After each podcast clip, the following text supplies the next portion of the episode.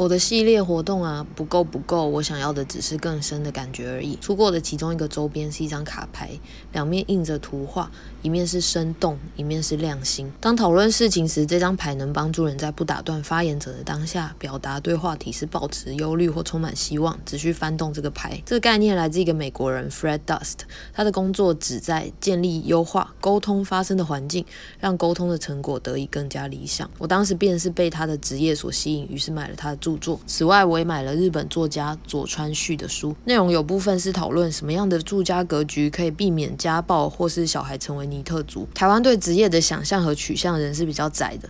和朋友聊到，比方说街头突袭的纪实摄影 Candid，可能也需在好多年才能被接受。